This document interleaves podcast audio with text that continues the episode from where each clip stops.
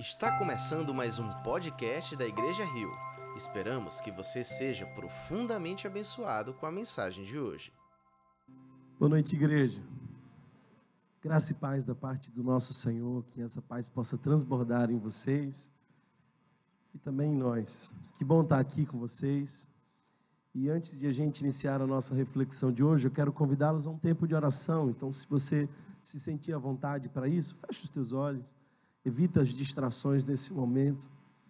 E todas as vezes que eu te convido a fechar os olhos, eu também te convido a abrir a alma, a falar com aquele que é o eterno e que está entre nós. Então, nesse momento, entra na presença do Senhor mais uma vez em oração. Jesus, nós estamos aqui, Senhor, e precisamos muito ouvir a tua voz. Cremos, Senhor, que há uma palavra endereçada ao nosso coração.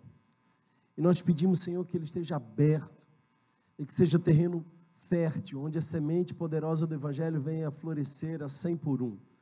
Eu oro, Senhor, que os nossos ouvidos, que os nossos olhos, eu oro, Pai, para que cada um de nós estejam cativos na Tua presença, Senhor, e que hoje tenhamos um encontro contigo.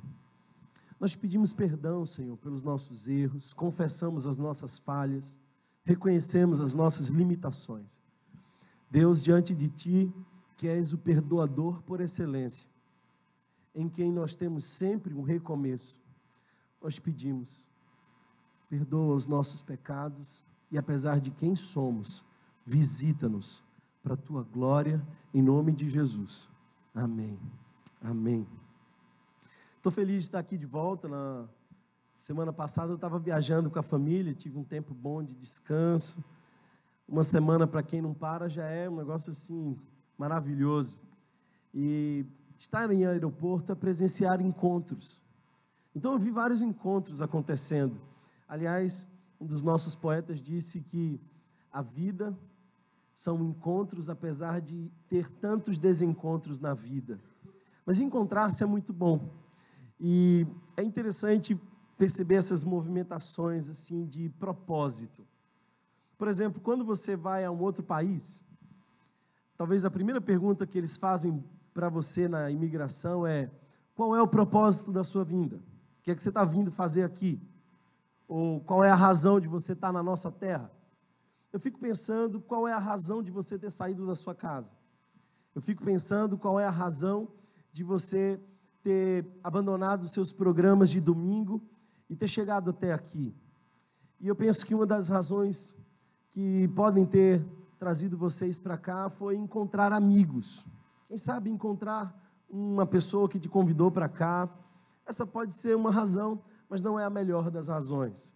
Uma outra razão que pode ter tirado você da sua casa e trazido você para cá é a falta de oportunidade de entretenimento, porque o domingo é chato. E se não tem jogo do nosso time, é pior ainda. Eu estou falando, é claro, do Santa Cruz, porque qualquer outro time também é bem chato. É, e então vira a agenda, né? Então, uma programação de domingo. O que, é que a gente vai fazer domingo? Não tem nada para fazer, vamos para a igreja. Aliás, algumas pessoas têm isso de uma forma até meio que cultural. Parece que quando você não vai no domingo na igreja, faltou alguma coisa durante a semana, você já entra incompleto. Não é? Quando a gente plantou essa igreja, por exemplo, a gente pensou que de fato nós não teríamos dois cultos diferentes, teríamos um culto só, para que você escolhesse uma celebração para estar conosco e um outro momento você tivesse com a família. Daí vinham os viciados em igreja falar comigo, dizendo assim: olha, a gente está em crise de abstinência, porque a gente cresceu indo na igreja de manhã, de tarde, de noite, assim, não tinha nada de tarde, a gente ia evangelizar. O que, que a gente faz agora? Eu falei assim: vai, vai curtir sua família, vai descansar, faz parte, domingo é para isso também, amém? Pois bem, é, essa é uma razão. A agenda que você já tem impressa em você que te traz aqui. Todas essas razões, na minha opinião, são fúteis, são irrelevantes. Só tem uma razão nobre, uma pela qual você de fato devia ter saído da sua casa para chegar até aqui. Só uma. E é o desejo intenso de ouvir a voz de Deus desejo profundo de se encontrar com o Senhor. Ah, Thomas, mas eu posso me encontrar com Deus na minha casa, é verdade. Isso é bem verdade. Mas estar em comunidade, louvando ao Senhor juntos, é também um momento de adoração coletiva. Isso faz parte da igreja. Eu acredito na igreja e Hebreus nos diz: não deixais de congregar. Não deixem de congregar. Congregar é importante, vir à igreja é necessário, faz parte. A gente anima um ao outro, incentiva um ao outro. Igreja é importante. Eu acredito nesse projeto. Mas, de fato, se você saiu da sua casa para cá para encontrar a Deus, se você quer ouvir a voz de Deus, esse é o desejo mais nobre de todos. Eu fiquei pensando num sublime encontro que é narrado nas Escrituras. Um encontro que marcou profundamente a minha caminhada com Deus, porque é um dos mais profundos relatos de alguém que se encontrou com o Senhor. Eu estou falando de Isaías, capítulo 6, por isso eu peço que vocês abram ou liguem as suas Bíblias agora, em Isaías, capítulo de número 6, verso 1 em diante. Hoje eu quero falar sobre um encontro transformador, um encontro que de fato muda a rota da nossa vida, que nos faz dar novas percepções ao futuro, a nós mesmos. Então, Isaías, verso 1, nos conta sobre esse encontro transformador. Se você puder, vá comigo a esse texto.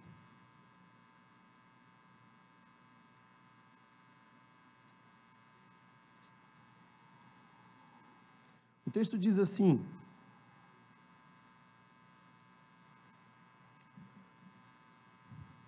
No ano em que o rei Uzias morreu, eu vi o Senhor assentado no mais alto e sublime trono e a aba de sua veste enchia o templo. Acima dele estavam serafins, cada um deles tinha seis asas, com duas cobriam o rosto, com duas cobriam os pés e com duas voavam. E proclamavam em alta voz: Santo, Santo, Santo é o Senhor dos exércitos. A terra inteira está cheia da sua glória. Ao som das suas vozes, os batentes das portas tremeram e o templo ficou cheio de fumaça. Então gritei: Ai de mim, estou perdido, pois sou um homem de lábios impuros e vivo no meio de um povo de impuros lábios. Os meus olhos viram o Rei, o Senhor dos exércitos. Logo um dos serafins voou até mim, trazendo uma brasa viva que havia tirado do altar com uma tenaz. Com ela tocou a minha boca e disse: Veja, isto tocou os seus lábios, por isso a sua culpa será removida e o seu pecado será perdoado. Então ouvi a voz do Senhor conclamando: Quem enviarei? Quem irá por nós? E eu respondi: Eis-me aqui, envia-me. Eis-me aqui, envia-me. Que texto precioso. Que profunda palavra essa. Sabe, queridos irmãos, nós, quando lemos esse texto, precisamos, para entender melhor essa realidade, conhecer o contexto desse texto. E o contexto desse texto é bem interessante, porque o texto, o verso primeiro, começa dizendo que nos dias, na época em que morreu o rei Uzias, Isaías viu o Senhor assentado num sublime trono. Que rei Uzias é esse? E por que que esse texto faz questão de dizer que foi nessa época que Isaías viu ao Senhor? Bem, é interessante perceber que esse rei era extremamente relevante para essa cultura. Esse povo amava esse rei. Esse era um rei que tinha muitos benefícios para o povo. Por exemplo, o rei Uzias tinha trazido paz e prosperidade. Ele tinha garantido a segurança. Por isso, queridos irmãos, quando o rei Uzias morreu, morreu a esperança de muita gente. Eles estavam desesperados, porque esse rei era um dos poucos reis que Judá tinha tido, que de fato podia se dizer que foi um bom rei. Sabe, às vezes eu converso com algumas pessoas e eu percebo que essas pessoas perdem em algum momento o seu chão. Você já viveu a experiência de perder o seu chão, de perder a sua segurança, de não saber para onde ir, aquilo que de fato te segurava agora já não está mais. O seu trabalho, um relacionamento, uma perspectiva de vida, alguma coisa que te dava segurança e sumiu. Esse era o teu rei Uzias. Mas nesse momento de desespero para aquela comunidade, Isaías viu o Senhor assentado no mais alto e sublime trono. O que, que isso quer dizer?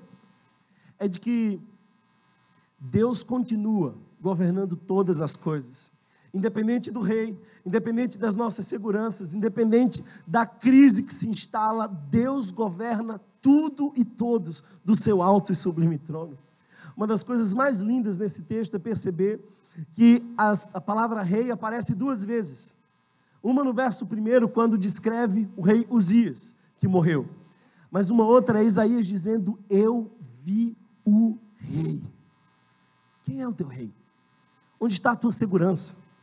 Em quem você confia?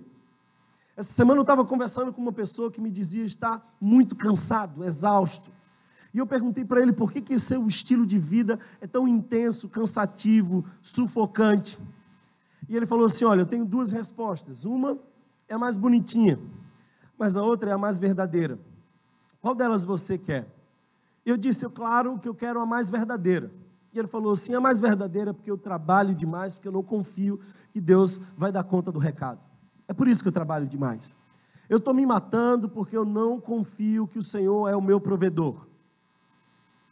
Eu fiquei pensando assim: que coisa boa que ele já notou esse problema. Eu não sei se você sabe, nós seres humanos temos várias linguagens do amor. Por exemplo, atos de serviço é uma linguagem afetiva. Palavras de afirmação, toque. Quem sabe um presente possa transmitir o seu sentimento, o seu afeto. Mas uma coisa que eu percebo é de que o, a linguagem afetiva de Deus, como ele se sente amado, é quando nós confiamos nele. Por isso, inúmeras vezes nas Escrituras está dizendo assim: confia no Senhor. A nossa dificuldade em confiar no Senhor, porque a gente confia no rei Uzias. A gente se agarra no Uzias e a gente pensa que se ele morrer, tudo acabou, mas não. Ele morreu e o Senhor continua sentado no mais alto e sublime trono. Ele é aquele que tem o governo em suas mãos. É nele que nós confiamos. No caos, no, no caos, no desespero, na crise, ele ainda está sentado no trono. E ele se revela a Isaías assim: o trono humano de Uzias estava vazio, mas o trono eterno nunca esteve vazio, porque de lá o Senhor, em serenidade, tem o um controle de todas as coisas. Sabe, queridos irmãos, às vezes as crises nos assustam, os problemas nos surpreendem. Mas uma das coisas que eu quero que você entenda nessa noite é de que o trono está ocupado pelo rei. E esse é o rei dos reis, senhor dos senhores. A maior ênfase do livro de Apocalipse é a ênfase do trono ocupado pelo rei. Por isso, em quase todos os capítulos, nós vemos uma ênfase para aquele que está sentado no seu trono. E por vezes, no desespero, na ansiedade, na angústia, no meio da crise, nós precisamos lembrar que, embora Uzias tenha morrido, ainda há um rei sentado no trono. E ele governa as nossas vidas. Amém? Sabe, quando a gente se encontra com Deus, algumas coisas acontecem. E talvez a primeira delas é conhecer mais o caráter do Senhor. Infelizmente, as igrejas evangélicas brasileiras têm sido pastoreadas ou ensinadas por pessoas que são muito bons de humor e piada. São maravilhosos em incentivar e fazer as pessoas acreditarem em si mesmas, porque elas têm um conteúdo de autoajuda. Mas as pessoas, infelizmente, na nossa igreja evangélica brasileira, em sua grande maioria, desconhecem o caráter de Deus. Vão para as igrejas para ouvirem uma mensagem que, fazem, que faz cócegas na alma, mas não conhecem a Deus, não ouvem Deus, não falam com Deus, não se interessam por Deus, apenas por aquilo que Ele pode dar. Quando Isaías se encontra com Deus, ele percebe quem Deus é, sabe? Ele vê a Deus. E talvez a primeira coisa que eu gostaria de destacar aqui dessa visão de Isaías, se você observar o verso 2, você vai perceber que Deus vive. Isaías, Uzias está morto, mas Isaías vê um Deus vivo, pelos séculos dos séculos. Aliás, o Salmo 90 diz que ele governa de eternidade em eternidade, de eternidade em eternidade. Ele é Deus. Ele vive. O meu Deus venceu a morte. O meu Deus está para além dos séculos dos séculos. É interessante quando você vai em alguns lugares e você pode visitar, por exemplo, o lugar onde foi sepultado Siddhartha Gautama, o Buda. Você pode ir ao lugar onde Maomé está sepultado. Você pode ir ao lugar onde Allan Kardec está sepultado. Mas se você for lá em Israel, e eu gostaria de levar você lá um dia, você só vai ver um espaço vazio, porque o meu Deus venceu a morte. Ele é um Deus vivo. Para sempre ele vive. Esse é o nosso Deus. Quando Isaías vê a Deus, ele vê um Deus que tem autoridade, porque ele está sentado no trono. E de lá ele governa tudo e todos. Aliás, o próprio Isaías vai dizer, capítulos depois, que todos os governos do mundo estão nas mãos do Senhor. Eu fico pensando que essas últimas eleições revelaram o coração de muitos cristãos, porque parecia desesperador para alguns o resultado e para outros animador demais. Então tinha alguns que achavam que o apocalipse tinha se estabelecido no Brasil. E tinha outros que achavam que o Messias tinha voltado. E deixa eu te dizer uma coisa: o Senhor tem o governo do Brasil em suas mãos. Lula e Bolsonaro vão passar, mas o Senhor permanece, ele tem toda a autoridade, todo o governo, nós confiamos é no Senhor. Ele é todo poderoso. Ele é todo poderoso. O texto nos diz que o seu trono é o mais alto e sublime trono. Ele não divide o seu trono com ninguém. Não há ninguém como o nosso Deus. Deus é todo poderoso. Ele tem toda a autoridade nos céus, na terra e debaixo da terra. O inferno se cala diante da presença do Senhor. O Senhor tem as chaves do inferno. Ele tem autoridade até sobre o inferno. Aliás, deixa eu te dizer uma coisa: você não tem muita razão para ficar desesperado, preocupado com os demônios. Sabe? Os demônios são os cães de Deus. E Deus limita a sua atuação porque ele tem toda a autoridade. Parece que a nossa geração acreditou numa força oposta e igual. Sabe, esse lance assim de o bem e o mal, forças opostas. Queridos irmãos, vocês nunca leram a Bíblia? Porque desde o Gênesis está escrito que a serpente feriu o calcanhar, mas ele esmagou a cabeça da serpente. A vitória já é do Senhor, ele tem autoridade sobre todos, ele é o Todo-Poderoso.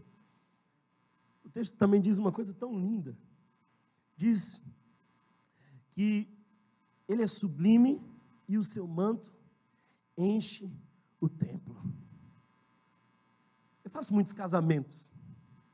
E, modesta parte, eu tenho uma visão privilegiada, muito mais do que vocês. Porque quase sempre nos casamentos que eu vou, eu estou celebrando. Então vocês ficam se empurrando para ver a noiva e eu estou vendo ela bem na minha frente. Eu sou privilegiado, estou vendo tudo ali. Mas é tão interessante. O noivo entra, o pessoal está ainda meio desligado no celular, ninguém está nem aí para o noivo. Coitado. Aí vão entrando os padrinhos, o pessoal começa a perceber que o casamento começou. Mas tem uma hora que toca uma música, todo mundo levanta, todo mundo concentra, olha lá para o fundo. Ninguém mais presta atenção numa outra coisa senão na noiva que está entrando e as abas do seu vestido arrastando pelo chão até o altar. Deixa eu te dizer uma coisa. Meu Deus é sublime. E quando nós estamos na presença do Senhor, nada mais merece a nossa atenção. Eu tive alguns encontros com Deus. E alguns desses encontros foram muito marcantes. Alguns dos quais eu me reservo a nunca nem comentar. Mas eu lembro de um desses que eu passei dias remoendo aquela experiência. Eu não conseguia pensar em outra coisa, porque quando nós estamos na presença de Deus, nós percebemos que os seus vestidos enchem o templo. Aliás, se tem uma coisa que você precisa entender de Deus, é que a presença de Deus muda a atmosfera do lugar. Você já percebeu isso?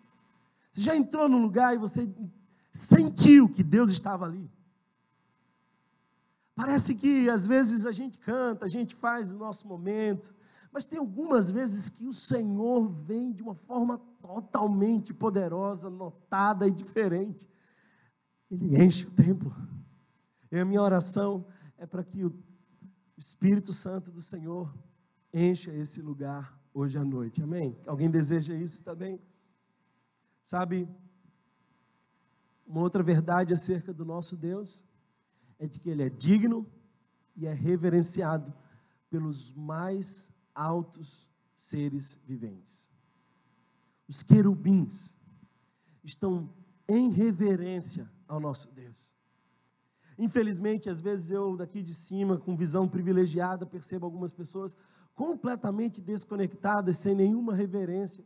Elas não estão diante do Deus Todo-Poderoso, elas estão diante de mim.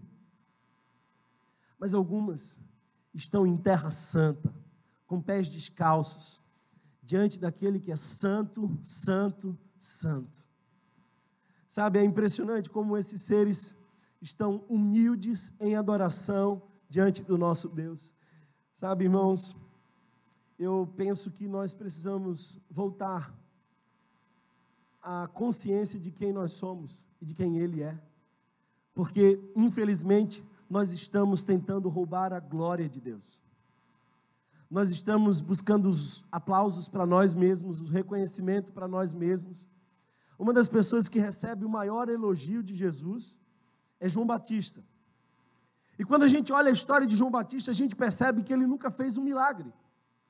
Não há nenhum prodígio tão notado assim na história de João Batista. Aliás, ele era muito simples, uma só mensagem.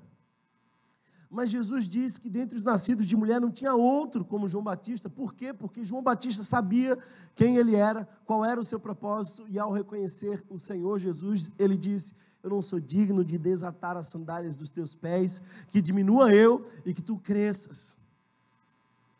É reverência, é buscar ao Senhor e saber que Ele é digno de toda adoração. Aliás, queridos irmãos, eu preciso dizer que Ele é santo. E o texto não diz apenas que ele é santo, porque quando nós colocamos o adjetivo de santidade para uma pessoa, nós estamos definindo aquela pessoa. Quando nós usamos o santo, santo, nós estamos dando uma ênfase. Mas dizer que ele é santo, santo, santo é o superlativo máximo. Você tem que entender que em hebraico não existe santíssimo. Em hebraico existe santo, santo, santo. Por isso, aqueles anjos diziam da santidade de Deus. Ele é glorioso, ele é majestoso. Ninguém pode ver a face de Deus. Sabe, irmãos, nós precisamos desejar mais a Deus. Nós precisamos desejar ardentemente a face de Deus, a presença de Deus. Eu espero que você não tenha vindo aqui para encontrar o seu amigo, porque quem sabe hoje você vai sair daqui frustrado mas se você veio encontrar ao Senhor, se você veio ter mais intimidade com Ele, se você veio ouvir a voz dEle, eu peço que o Espírito Santo te visite nesse momento. Isaías viu a Deus. Mas Isaías, vendo a Deus, também viu a si mesmo. Porque se você vê, o texto nos mostra, no verso 3, que os anjos proclamavam santo, santo, santo. No verso 5, ele então diz assim: Ai de mim, estou perdido, pois sou um homem de lábios impuros e vivo no meio de um povo de impuros lábios. Os meus olhos viram o Rei, o Senhor dos exércitos. Ai de mim, ai de mim, porque quando nós nos aproximamos de Deus, nós nos conhecemos mais. Nada é mais revelador da autoimagem de quem nós somos do que se aproximar de Deus. É interessante ler Isaías até o capítulo 5, porque antes desse encontro com Deus, ele proferiu o ai de muita gente. Preciso explicar para você essa expressão. Quando um profeta diz bem-aventurado, isso quer dizer uma grande bênção. Mas quando ele diz ai, ele está dizendo de uma condenação. Então, Isaías começa a dizer: ai dos gananciosos, ai dos beberrões, ai dos injustos, ai dos corruptos, ai dos soberbos, ai daqueles que são farristas. Mas no capítulo 6, quando ele enxerga Deus, ele para de ver o outro, ele olha para si mesmo, ele diz: ai de mim, ai de mim.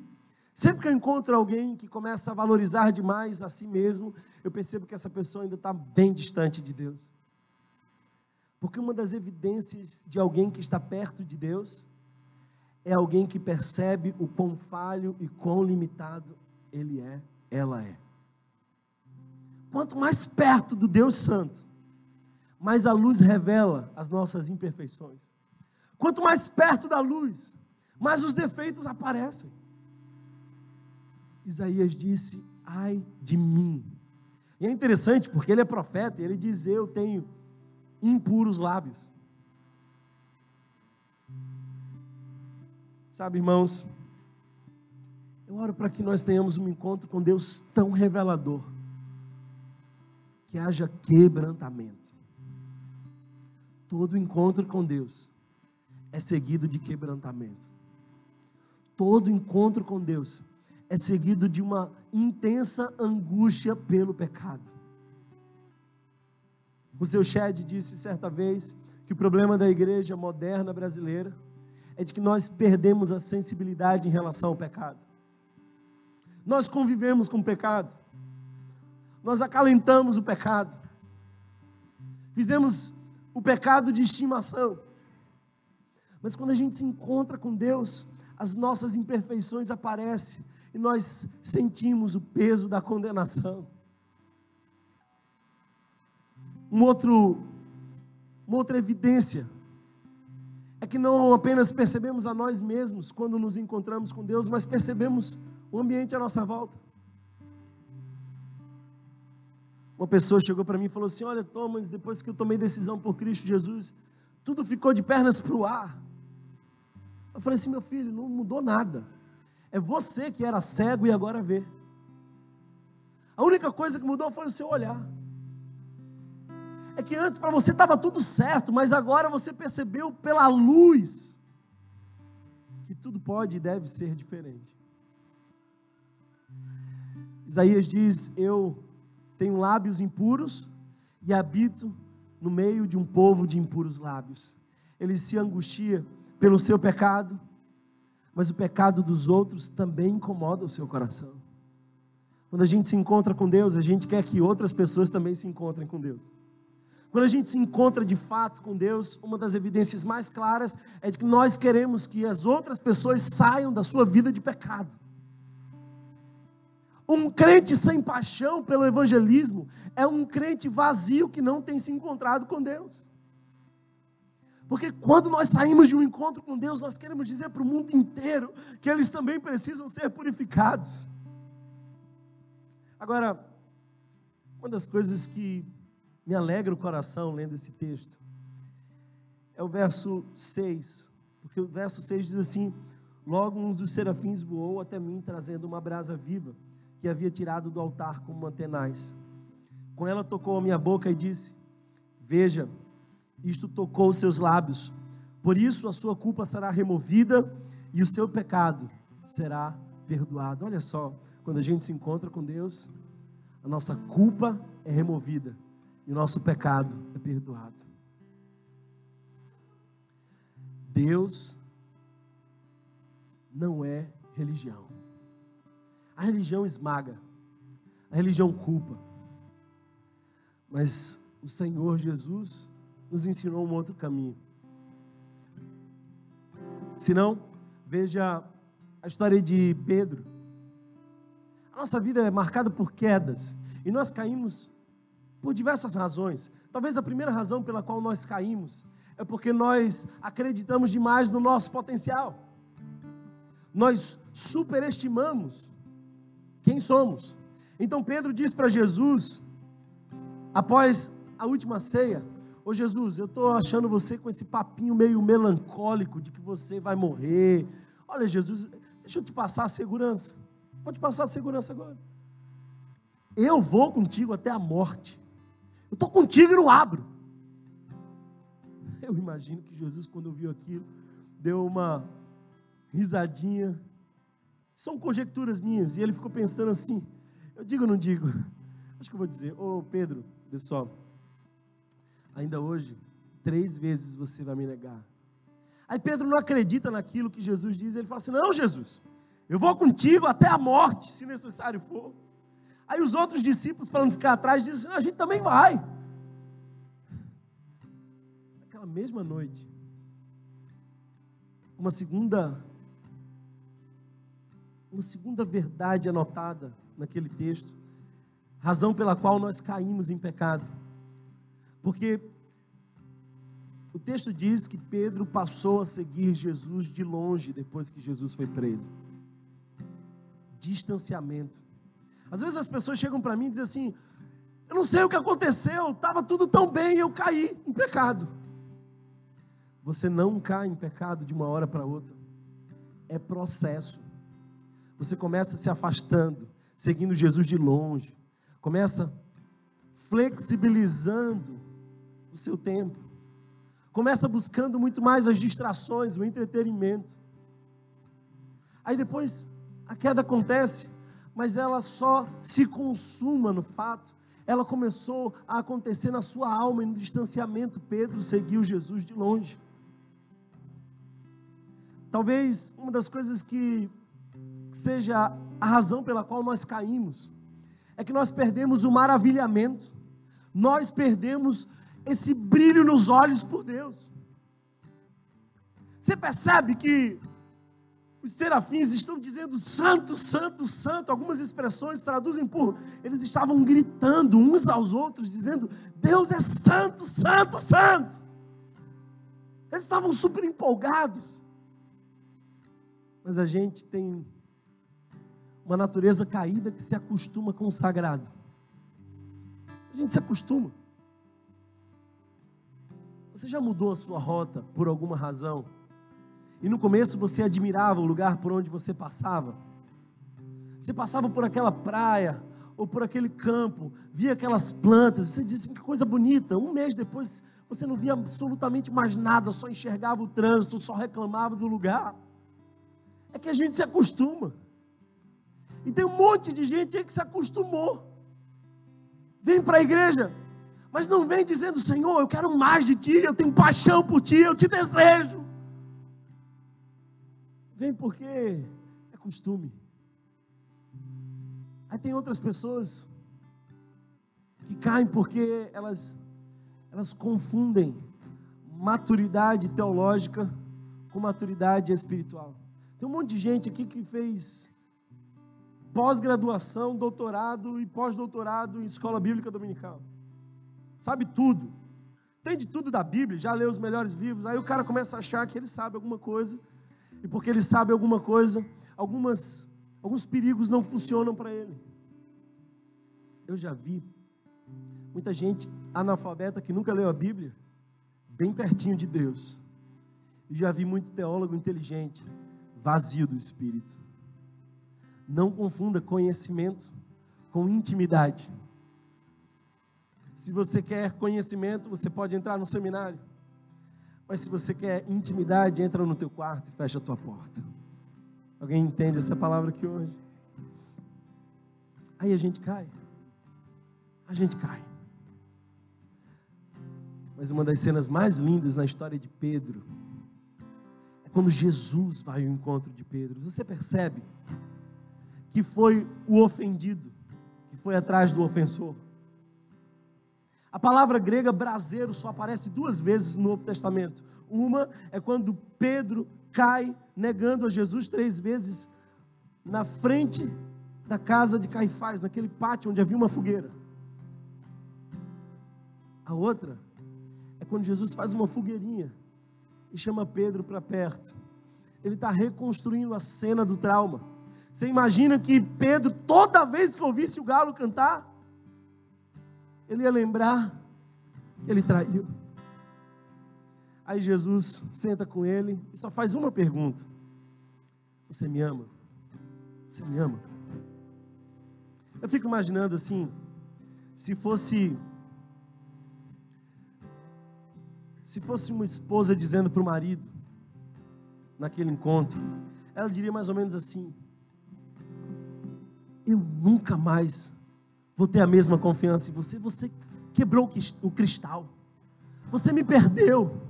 Nunca mais vai ser a mesma coisa. Se fosse um pai dizendo para um filho, seria mais ou menos assim: Eu te avisei, eu te avisei mil vezes, mas você nunca me ouve fosse um psicólogo ali conversando com Pedro, talvez o psicólogo dissesse assim: Pedro, olha só. Eu percebo que no momento de pressão emocional, o seu eixo, onde estava fundada a sua autoestima, ficou frágil porque você se sentiu pressionado. Isso nos mostra que você ainda valoriza demais a opinião dos outros. Se fosse um pastor, desses assim, bem convencionais, diria assim: Ô Pedro, eu investi tanto na sua vida, cara. A gente fez discipulado, eu te ensinei, você me ouviu pregar três anos. Caminhei com você, fiz tudo por você, agora você me decepciona dessa forma. Infelizmente, Pedro, vou ter que parar de te servir pão por pelo menos oito meses. E olha, Pedro, você não vai ser restituído jamais ao que era antes. No máximo você serve em alguma equipe, mas ministério, pastoreio, não dá. Jesus só diz assim: Tu me amas? Aí na terceira vez que Jesus diz, pergunta a Pedro: Tu me amas? Pedro diz: Tu sabes, Senhor. Será que você entende o que Pedro estava querendo dizer? Pedro estava dizendo assim: quando eu achei que eu sabia, eu não sabia, mas você sabia. E agora você me faz uma pergunta? Tu sabes, Senhor, tu sabes que eu te amo. E aí Jesus diz assim: Ok, Pedro, já que você aprendeu essa lição tão importante, que eu sei, apacenta as minhas ovelhas, você está pronto para o ministério. Pode começar agora. Estou te ordenando. Daqui para frente você apacenta. É no meio do fracasso que Jesus chama. Você está entendendo que Deus não esmaga ninguém? Você está entendendo que Deus sempre tem um recomeço? É as pessoas que têm vergonha de recomeçar. Você já sentiu uma vergonha de voltar a orar depois de pecar novamente naquele mesmo cenário de antes? Você diz, oh Deus, mais uma vez eu estou aqui dizendo para você que mais uma vez eu errei no mesmo erro. Deus não contabiliza os teus erros.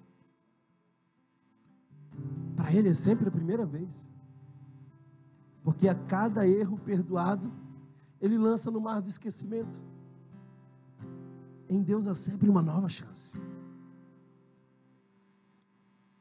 Deus sempre vai atrás.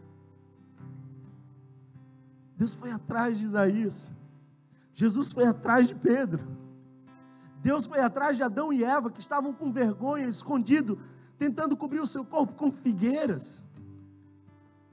Eu não sei como você está, mas eu sei que se você se encontrar com Deus hoje, vai sentir um profundo incômodo com o seu pecado.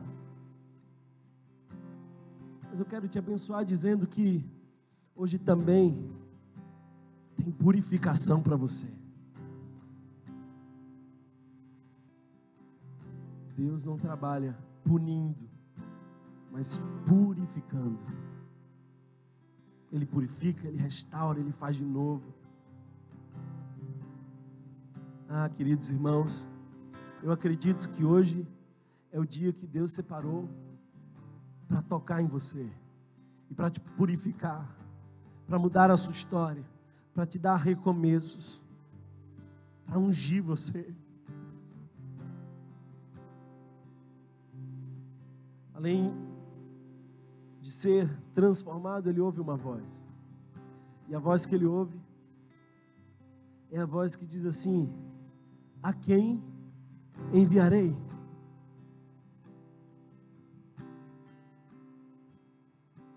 Será que você já ouviu essa voz dizendo essa mesma coisa? A quem enviarei? Às vezes eu termino de pregar e as pessoas vão me encontrar e dizer assim: Olha, eu vi e eu quero servir. Eu não falei nada de serviço na pregação, mas eles ouviram a voz dizendo assim: A quem enviarei? Porque todas as pessoas que se encontram com Deus são chamadas para o serviço. Todas as pessoas que se encontram com Deus são chamadas para o serviço. Agora, o que eu quero que você entenda é que a restauração precede o serviço. O chamado é dirigido a todos aqueles que foram perdoados. Todos que foram perdoados também foram chamados para servir.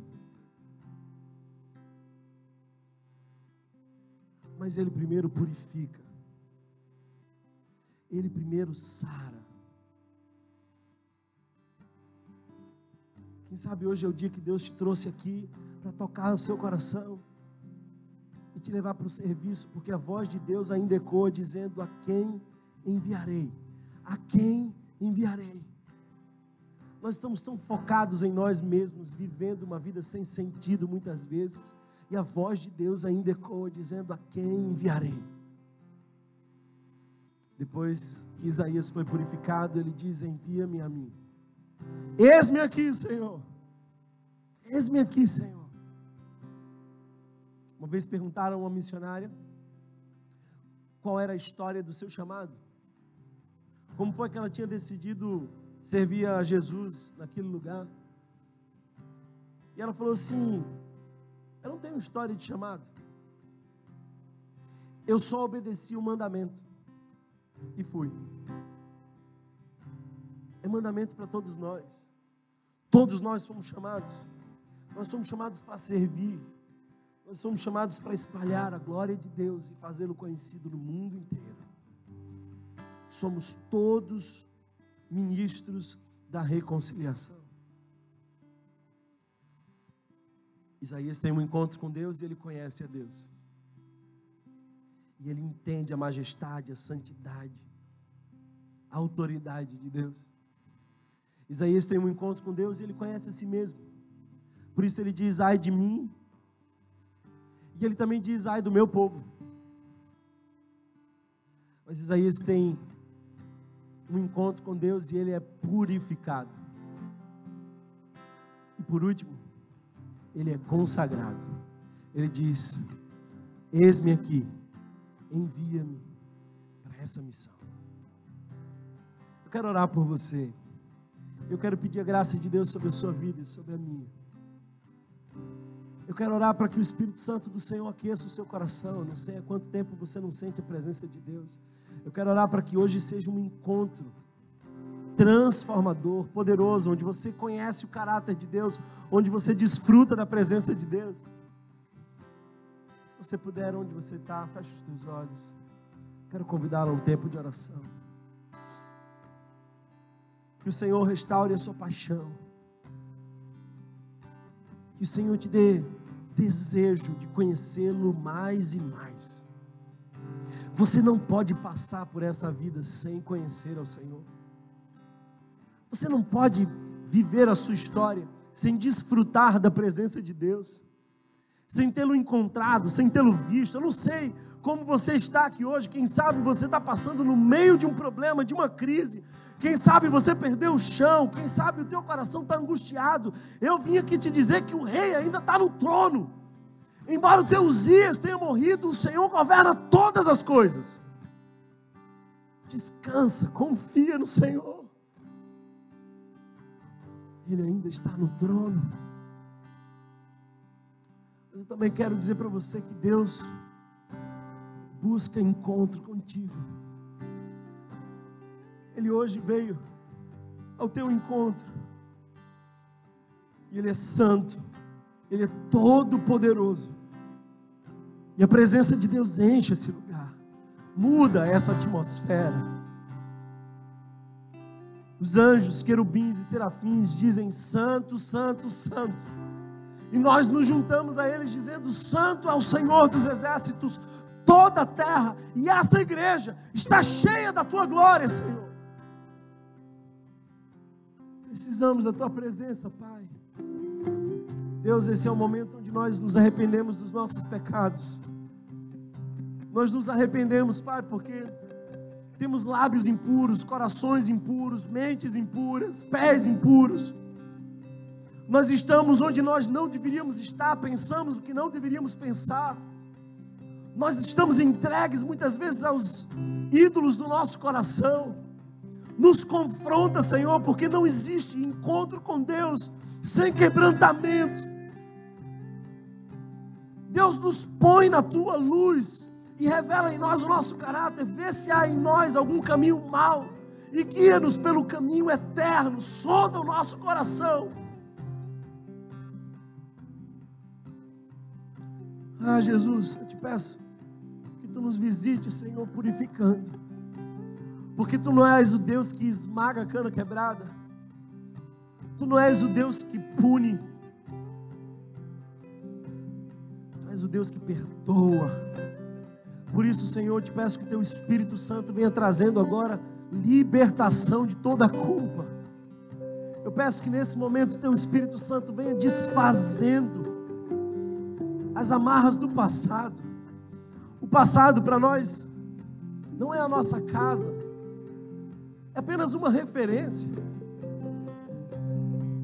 Jesus, eu te peço nesse momento que tu venha, Senhor, perdoando os nossos pecados, a multidão dos nossos erros, que eles sejam lançados no mar de esquecimento. Que tu nos cubra com a tua graça, tudo que tu queres de nós hoje, Senhor. Que nós te amemos mais e mais, te amemos mais e mais. Por isso nós confessamos, Senhor, quão limitado nós somos, nós confessamos que tu sabes todas as coisas e tu sabes que nós te amamos. Toca o nosso coração, Senhor. Eu oro, Deus, para que tu levante entre nós homens e mulheres dispostos a te servir, não apenas aos domingos, mas onde quer que estejam, que sejam servos, que profetizem, que proclamem a tua santidade. Eu oro, Jesus, para que tu levante uma igreja, Senhor, capaz de dizer: Eis-me aqui, Senhor. Uma igreja que se quebranta, que chora, que sente a angústia do pecado que nada teme senão o pecado, e que avança pela face da terra para te conhecer e te fazer conhecido. É isso que eu te peço, Senhor Jesus.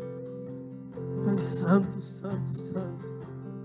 Enche esse lugar, enche esse lugar, Senhor Jesus. Enche esse lugar, Senhor. Se você foi abençoado por essa mensagem, compartilhe com alguém, para que de pessoa em pessoa alcancemos a cidade inteira.